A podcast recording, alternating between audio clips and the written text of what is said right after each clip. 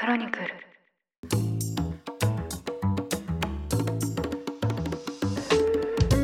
おはようございます。2023年10月31日火曜日。ニュースコネクトあなたと経済をつなぐ5分間パーソナリティの竹村由紀子です。この番組では1日1つ5分間で世界のメガトレンドがわかるニュースを解説していきます。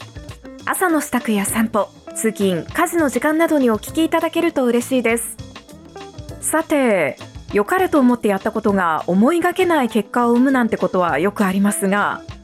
先日日曜版を聞いて私はしまったと思わずおろおろしてしまいました。なんと我らがリーダー野村さんをご飯にお誘いするのをすっかり忘れてしまっていたんです。実はここ最近野村さんとお仕事でご一緒する機会が続いていまして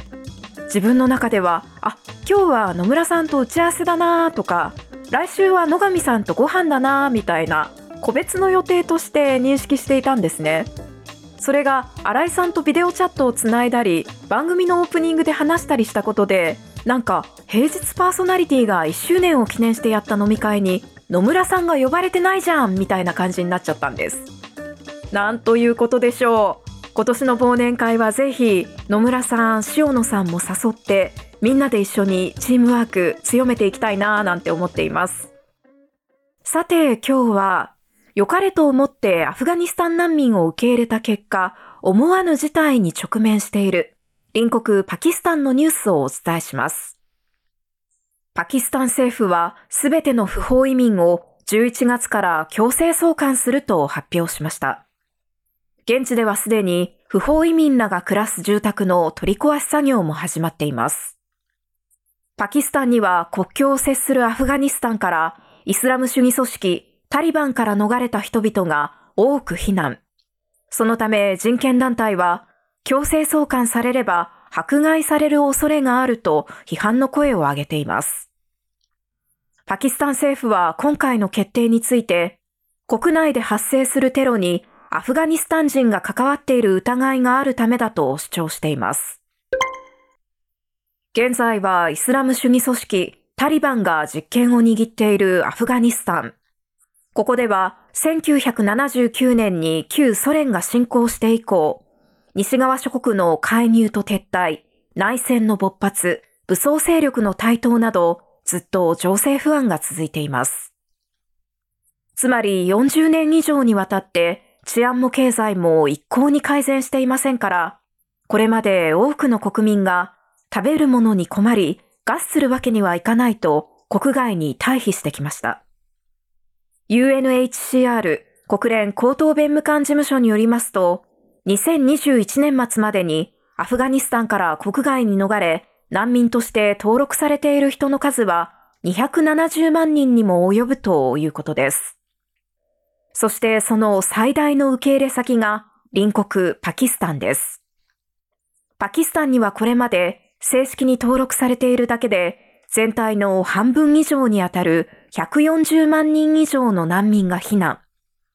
ただ、アフガニスタンではパスポートの申請やビザの取得といった正規のプロセスにとても長い時間がかかりますから、パキスタンは長年、アフガニスタンの人がパスポートの代わりに身分証明書で入国することを許可するなど、かなり寛容な対応をしてきました。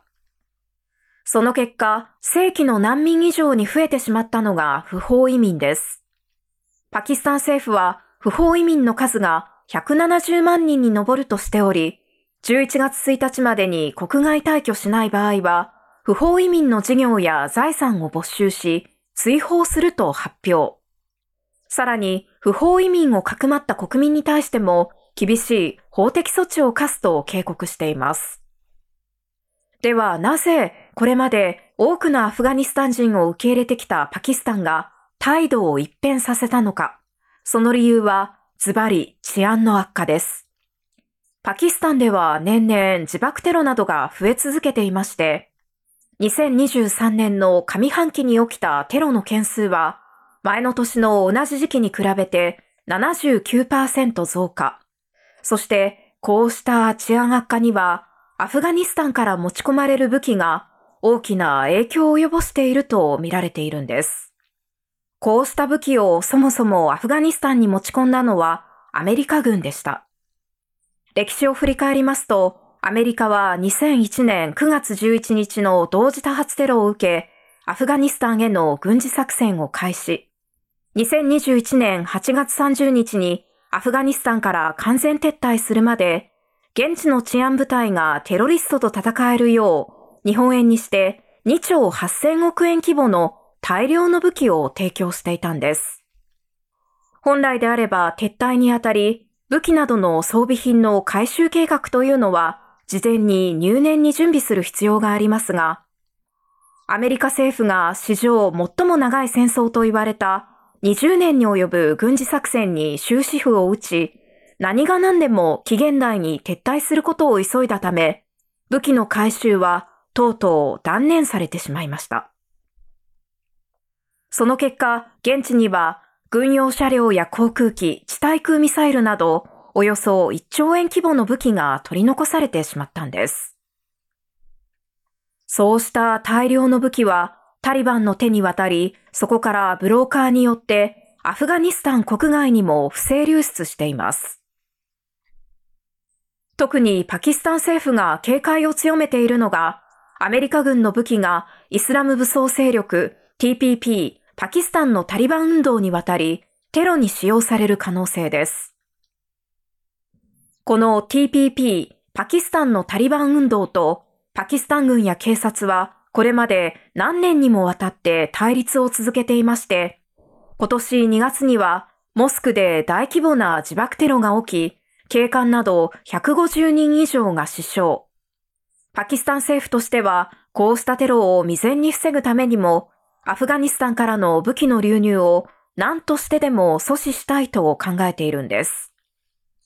当然武器を運んでくるのは人間ですから、アフガニスタンから人を流入させず、国内のアフガニスタン人を追い出してしまえば、武器の流入が減る確率というのは高まります。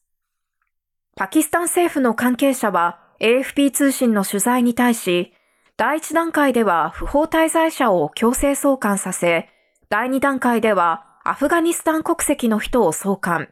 第三段階では滞在許可証を持っている人を追放して、最終的に政府は全アフガニスタン人の国外退去を望んでいるとコメントしています。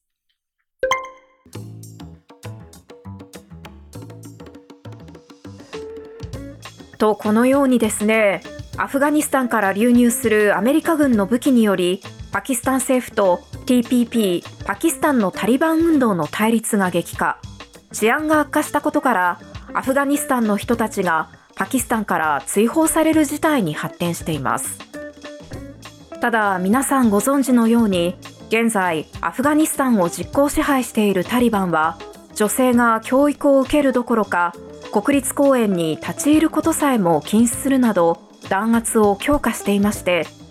女性でなくても一度国外に出た人が追い返されるとなりますとさらなる迫害を受ける可能性が高いとされています。増え続けるアフガニスタン難民をめぐり国際社会がどのような対応をとっていくのか今後の行方が注目されます。ニュースコネクトお相手は竹村由紀子でした。番組への感想はカタカナでハッシュタグニュースコネクトとつけて X 旧ツイッターに投稿してください。もしこの番組が気に入っていただけましたらぜひフォローしていただけると嬉しいです。それでは、良い一日をお過ごしください。